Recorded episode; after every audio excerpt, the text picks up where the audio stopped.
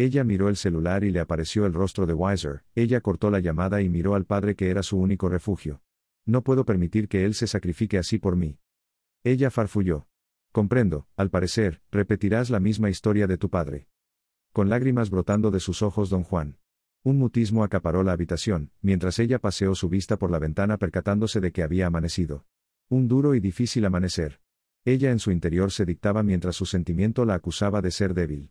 En medio de mucho dolor, ella se encontraba con un corazón destrozado por su decisión y un padre moribundo, mientras que Marcos esperaba fuera de la habitación. Sonó la puerta, mientras que ella se separó del pecho de su padre y se dirigió hacia la puerta. ¿Qué tal se encuentra Mr. Sands? La verdad.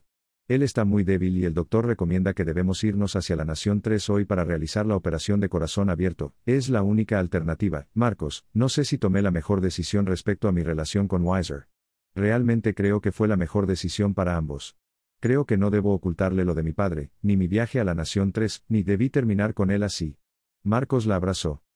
Sé que estás pasando una situación difícil, pero no te preocupes, todo saldrá bien, yo estaré siempre a tu lado mientras que en su mente expresaba, por fin ella será mía para siempre. Buenos días. Interrumpió don Juan. Muy buen día, don Juan. ¿Qué tal se siente? Bien, gracias a Dios. Y, cuéntame de tu mejor amigo Weiser.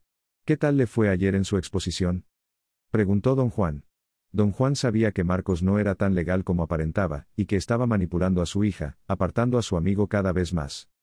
Don Juan era un señor con mucha experiencia en las tácticas del amor y también de la guerra, es un ex agente de la OC, la Orden de los Caídos. La verdad es que le fue muy bien. Le informo que él irá hoy a la Nación 2 a las 7 pm, puntualizó Marcos, supongo que él pasará por aquí antes de que se vaya. Don Juan. Claro.